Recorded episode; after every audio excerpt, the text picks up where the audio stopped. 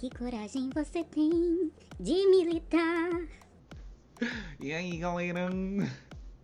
Tudo bom, pessoal? Como é que vocês estão? Eu espero que vocês estejam de boas. Mais um EP para o nosso querido podcast, né? Depois de muito tempo, eu queria pedir perdão. É, eu estou envolvido em tarefas de campanha eleitoral, né? Aqui em São Paulo, que é onde eu tô durante a quarentena. É, tô com bolos, erundina, tal, bancada feminista do pessoal. Eu tava fazendo umas atividades e acabou que eu não consegui manter é, o cronograma do podcast, porém ele não acabou. Assim, só foi uma pausa, que vai, ser, vai rolar outra pausa ainda, mas esse projeto não vai acabar agora.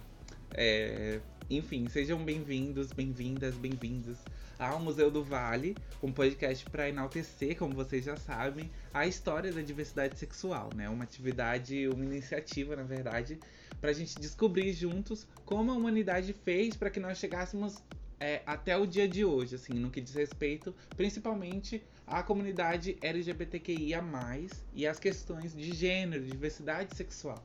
O meu nome é Akla, como eu sempre digo, se você não me conhece, não conhece esse projeto, caiu aqui de paraquedas, corre lá no episódio piloto, que é o 00, nessa plataforma aí que você está escutando. E conhece a gente. Depois você vai escutando cada um até chegar ao episódio de hoje, que é um episódio bônus. Como vocês puderam ver, é uma pegada diferente de outros, né? É, nele nós vamos pensar um pouco sobre o que foi dito nessa temporada. Né? Em toda essa temporada a gente trouxe assuntos é, diferentes, épocas diferentes, e por que não nós exercitarmos um pouquinho o pensamento crítico sobre o que a gente falou, né? Para aqueles que se perguntam assim, ah, por que um episódio bônus para a gente fazer essa análise crítica? É simples, assim. Existem diversas vivências problemáticas na comunidade LGBT, assim, nos dias de hoje, né? Isso não aconteceu assim de uma hora para outra. Isso foi construído socialmente e hoje a gente não vai estudar, assim, conhecer o que aconteceu. A gente vai discutir o nosso passado, né? Finalizar essa temporada com o que eu chamo de chave de ouro. Mas eu espero que seja uma experiência legal, assim, pra gente poder aguçar, assim, o nosso olhar sobre o nosso passado, sobre as vivências da comunidade LGBT, sobre a diversidade sexual e as questões de gênero é, na sociedade em geral. Eu quero que a minha fala nesse EP é, comece com uma pergunta, né? que também é tema desse episódio. E a liberdade sexual? É, acho que esse é o grande desejo, né? O desejo do nosso da nossa, do nosso povo, da nossa galera, é alcançar a emancipação sexual, né? Essa liberdade. E quando eu faço essa pergunta, eu quero incluir aqui todos os aspectos da sexualidade, né? E não apenas esses, é, quero também colocar a expressão de gênero da comunidade LGBTQIA. É, onde ou como nós vamos alcançar nossa liberdade sexual? Enfim, a gente está aqui, né? Vocês sabem, para aprender com o passado e vamos fazer uma revisão de alguns pontos é, da antiguidade humana e relacionar com a diversidade sexual. Eu já aviso a vocês que provavelmente vocês podem achar que a minha fala vai ser problemática, sim. Eu espero que não tanto. Porém, a problematização eu vejo ela como um instrumento importante, assim, necessário. Sim! Ih, coronavírus. Pra gente sair um pouquinho do mesmo discurso antigo, né? Vocês sabem. Como vocês escutaram, né? Eu espero que vocês tenham escutado, na verdade, os outros episódios, para não chegar aqui assim sem nenhuma bagagem. É, você já deve imaginar que o assunto família é uma baita pedra no caminho. Na verdade, vocês não precisam escutar muito os outros episódios. As pessoas que são LGBT sabem o que é a instituição família na vida né, da gente. E aqui eu posso citar diversos motivos para essa fala, né?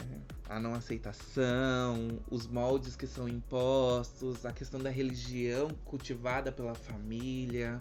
Enfim, esses motivos são conhecidos, né, por cada integrante da comunidade LGBT.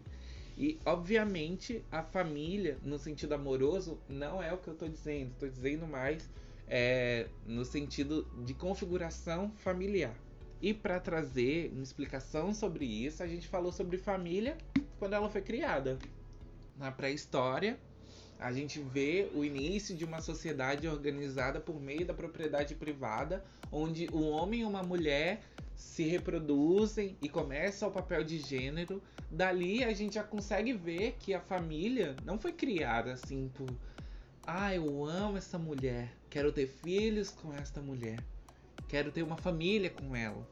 Não foi bem isso, né? Quando a gente percebe a criação da família, assim, não tinha esse nome ainda, mas era um sentido de dominação. Né? As mulheres estavam tendo sexo entre si de uma maneira prazerosa, com prazer cultuado. Os homens pe percebem que mulheres apenas não conseguem se reproduzir, é necessário um homem, e assim exerce um poder sobre elas. Pré-história então vem mostrar que a configuração da família não é bem essa família amorosa que a gente pensa, né? É uma família mesmo de um contexto onde é, pessoas são dominadas por outras, essas outras homens, obviamente, tem um caráter todo machista da época. E assim a gente consegue já perceber que desde o início a família vem é, configurando uma rede que é possível ser problematizada, assim, e que é problemática. Na Grécia a gente vê novamente isso, né? No Egito a gente não fala, não falou tanto sobre isso, acabei não achando coisas sobre família no Egito, mas na Grécia a gente percebe também a dominação que existe no ambiente familiar, onde mulheres eram totalmente subjugadas por homens, os homens que tinham as liberdades que queriam. Dando continuidade à Grécia, a gente chega em Roma, né? que Roma foi onde surge a palavra família, assim, não sei se vocês sabem. Eu abri aqui no Google, deixa eu falar para vocês. A família, eu descobri isso recentemente, é, vem de um derivado do latim famulus, que significa escravo doméstico. Aí vocês já estão ligados no contexto de dominação, para além da configuração, né? O nome mesmo já traz isso. Esse termo foi criado em Roma, como eu falei, para designar um novo grupo social que surgiu entre as tribos latinas. Eu acho que é importante a gente ver que, é, aliás, outros é, pensadores, criadores de conteúdo sobre a comunidade LGBT veem também a família como algo a ser problematizado e é, essa análise crítica vem da importância de que muitas das nossas vivências negativas são por conta da família, desde a não aceitação até mesmo aos seus resultados, né? A expulsão de casa, a falta de acesso à educação, a forma que a sociedade se organiza também. E em Roma a gente vê é, a questão das leis, onde é, o pai cria leis moralistas, a filha não se encaixa nesse padrão de leis é, extremamente moralistas e o pai simplesmente exila a filha em uma ilha. Enfim, né? o amor familiar. É como eu digo, né? Problematizando em tom de ironia, né? Ai, a família, assim, amo. Mentira. Enfim, é. O segundo, a segunda questão que eu queria dizer, assim, um problema, é também o principal, que é o Estado, né? Aqui eu não quero dizer, tipo, o Estado, tipo, unidade federativa, eu quero dizer forma de governo né? A organização política, a maneira que uma nação é administrada e como são definidas as instituições que vão exercer um controle é, em determinada região, qualquer que ele esteja instituído. É, eu espero que vocês também sejam novamente sensatos, sensatas aí, é, para entender que a minha crítica vai para os modos como essa instituição, né, desde, desde o começo, a família e o Estado, estão organizados. Eu não quero falar que são inúteis, né, ou levantar alguma, tipo, crítica é, irreal contra elas, assim, ou tipo, exagerada, sabe? É, porque da mesma forma que a família é importante, o Estado tem o seu valor. Né? Numa sociedade desigual onde a gente é, vive, o Estado é responsável por políticas é, para questão, por exemplo, do auxílio emergencial, que pessoas pobres perderam seu emprego durante a pandemia e assim conseguem reverter através de uma renda básica universal, né? Ou pelo menos um projeto semelhante, reverter os danos que estão causados. Então, o Estado tem o seu papel. Contudo, né? A história mostra também que o Estado ele vem para fuder, assim, com a diversidade sexual em alguns aspectos. E para isso, é, eu queria falar sobre o episódio da Grécia, assim. O foco aqui, né, é que o Estado, por meio das políticas e estruturação dos processos sociais, é contra a emancipação da comunidade LGBT, pelo que a gente viu, né? Desde quando sequer nós tínhamos um nome, né? Sócrates mesmo fala, é, ele falou, é, definiu todo homem como zon politikon. Isso é uma tatuagem que eu tenho aqui, já falei sobre ela, inclusive. É óbvio que ele fala num viés machista da Grécia, né? Mas falando de maneira real, assim, todo humano é um animal político, no sentido que todos estão envolvidos nesses processos, né? Políticos. É, aonde quer que estejam. E na Grécia, a gente vê a sociedade por vieses de gênero e classe e conseguimos perceber que, um, os homens exercem o poder, né? Exerciam o poder. As mulheres ficavam em casa, submetidas ao jugo da sociedade, e essa era a organização básica da Grécia. Na Grécia a gente consegue a gente continua vendo, na verdade, a família como é, escravos domésticos, né? O homem tem a sua posse a posse da mulher, no caso, e essa mulher sempre estava lá, sofrendo, sendo negligenciada, buscada apenas para perpetuação da espécie, enfim. E era isso, assim. As outras mulheres que se fodam, assim. Por exemplo, é, um ponto também que a gente consegue ver, enfim, a punição, o ataque, enfim, mesmo que é, subjetiva aqueles que iam contra a organização dessa sociedade, né, em que mulheres eram dominadas e não exerciam assim a, a dita política grega. É, por exemplo, Safo, Safo de Lesbos e as suas seguidoras que viviam exiladas em uma ilha fazendo coisas de, entre aspas, homem, né? Coisas de homem. É, e tinham que fazer isso longe da sociedade grega, assim, como um todo, em uma ilha, porque senão elas iam ter que se subjugar a, a toda uma é, violência simbólica, indireta, direta, da sociedade para com elas. E o terceiro ponto que a gente consegue ver na Grécia com respeito ao Estado é a questão de que apenas os detentores das riquezas podiam exercer a liberdade sexual. Homens ricos eram esses que eram emancipados sexualmente, vamos dizer assim. Enfim, não vou ficar me prolongando, acho que é possível entender. Eu vou trazer um pouco mais sobre isso no final. É, quando eu falei no episódio piloto né, desse podcast sobre conhecer o passado, entender o presente e pensar o futuro da nossa comunidade, eu não queria apenas que nós soubéssemos como foi antes de nós. Eu fiz esse podcast para que a gente pudesse juntos pensar alternativa para a luta pela nossa comunidade. Eu não sou um teórico, assim, sou novo nas análises de gênero, de sexualidade, então não cabe a mim trazer uma resposta, mas eu quero convidar todos, né? Além de fazer essa análise toda, é, eu não quero deixar uma discussão sem perspectivas. Né? E agora? Vem a pergunta, né? O que, que muda saber das questões de gênero e sexualidade da antiguidade humana? Né? É com essa pergunta que eu quero finalizar o episódio, assim. A gente precisa construir um senso crítico coletivo sobre as vivências e aspectos da comunidade LGBTQIA+, porque é, de nada adianta, né? Poucas pessoas pensarem assim, enquanto as massas muitas vezes sequer têm a oportunidade de conversar sobre isso em algum viés que foi abordado nessa temporada. E a minha é, resposta, né, para não deixar também sem resposta para essa pergunta aí agora, né, o que é que muda? Eu tenho duas respostas, assim, dois pontos.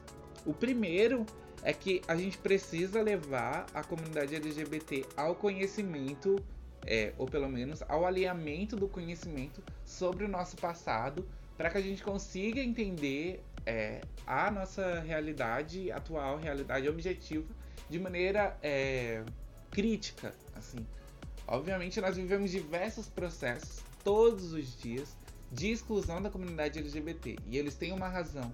Porém, as pessoas não param para pensar. Às vezes cai, às vezes não, na verdade, a maioria da comunidade LGBT cai na lógica de não ir de encontro com o meu segundo ponto de resposta, que é a radicalização do movimento LGBT. Né? A gente percebe, ou pelo menos quem já estudou um pouco sobre é, Stonewall e outras revoltas da comunidade LGBT, é, a gente percebe que nessa lógica que foi perpetuada depois da Roma Antiga até muito tempo depois, né, até os tempos modernos, assim, a gente consegue perceber que a comunidade LGBT ela surge assim na busca por emancipação através de movimento radical. O movimento radical esse que foi esquecido. Na verdade, o neoliberalismo, né, ele fez com que as pessoas caíssem na lógica do capital, assim, de ver o orgulho como comprar roupa colorida e ficar usando e assim só dar lucro, na verdade, para o mercado. Quando na verdade a gente deveria é, voltar ou estimular mais, né, a radicalizar mais o movimento LGBT pela luta não só pelo direito de amar, né, e não só pelo direito de existir, porque a gente precisa lutar pelo direito à dignidade humana, à cidadania em, em sua totalidade, né? E assim a gente vai construir ainda mais. Eu não vou. Eu finalizo minha resposta aqui, mas a gente vai conversar sobre isso mais lá pra frente. A gente tem que conhecer mais do nosso passado, né? Através de outros pontos de vista também, que é o que vem nas próximas temporadas. Mas era isso que eu queria dizer, assim. Acho que não cabe a mim, como eu falei, né, dar uma resposta clara, con concreta. Ainda tô conhecendo junto com vocês. Mas eu espero que o episódio de hoje, toda a temporada, a gente consiga é, dar aquele estalo, assim, um gatilho, pra gente tomar outros rumos e pensar que a comunidade LGBT se continuar na lógica que tá, que já é fruto de uma antiguidade humana, assim, de muito tempo de processos sociais excludentes, a gente vai se fuder, assim, a gente precisa pensar de maneira crítica todo o nosso passado para entender o nosso presente e poder pensar em alternativas para o nosso futuro. Eu amo essa frase, você repetir ela assim várias vezes. É isso, fiquem ligados aí, vai rolar mais temporada. Provavelmente eu vou dar uma pausa de novo, porque eu tô em campanha, né? Mas a gente vai falar muito mais sobre a história da diversidade sexual na humanidade nos tempos modernos agora, né? Lembrem-se é, de acompanhar a gente no Instagram, o arroba Museu do Vale. Se você tem alguma ideia, assim, de temporada, de episódio que você quer tratar, você pode falar com a gente pelo direct do nosso Instagram ou pelo nosso e-mail, assim, se você quiser criar um roteiro, por exemplo, para alguma temporada, fica à vontade para entrar em contato com a gente. Nosso e-mail é o omuseudovale@gmail.com. É isso, gente. Eu espero que vocês tenham gostado. Eu espero que valha de alguma coisa, né, esse trabalhinho aqui que eu tô fazendo, melhorando, aprimorando todo dia para que a gente possa alcançar nossa liberdade sexual plena e essa com dignidade humana. Um cheiro.